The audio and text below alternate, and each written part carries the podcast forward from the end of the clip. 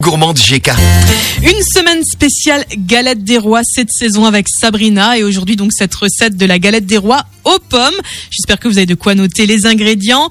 Il vous faudra deux rouleaux de pâte feuilletée, quatre pommes Royal Gala plus quatre golden, 100 g de sucre, un sachet de sucre vanillé, deux cuillères à café de cannelle, deux cuillères à café de miel au citron, un jaune d'œuf et on n'oublie pas évidemment la fève. Alors, on va commencer par faire notre compote. Donc, on épluche les pommes et on les coupe en quatre. On enlève les pépins, puis on les râpe ou on les coupe en fines tranches et on les met dans une casserole pour faire chauffer avec le sucre jusqu'à l'obtention d'une compote. On coupe les quatre pommes golden en petits morceaux et on les fait revenir avec le sucre vanillé, la cannelle et le miel au citron. Une fois les pommes bien tendres, on les rajoute à la compote et on laisse reposer cela 10 minutes.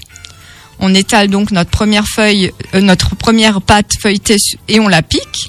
On y verse notre préparation aux pommes, on étale jusqu'à 3 cm du bord et on glisse évidemment la fève.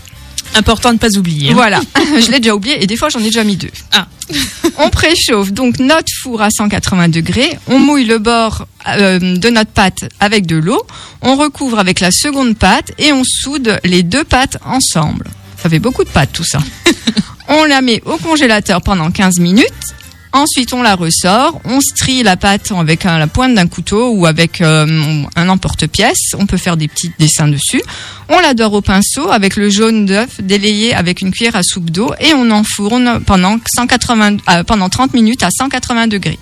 Et il reste plus qu'à se régaler. Voilà, on peut la manger tiède, hein, c'est très bon. Et puis, qui sera le roi ou la reine? Voilà, la tradition, c'est quoi de mettre le plus jeune sous la table? C'est ça?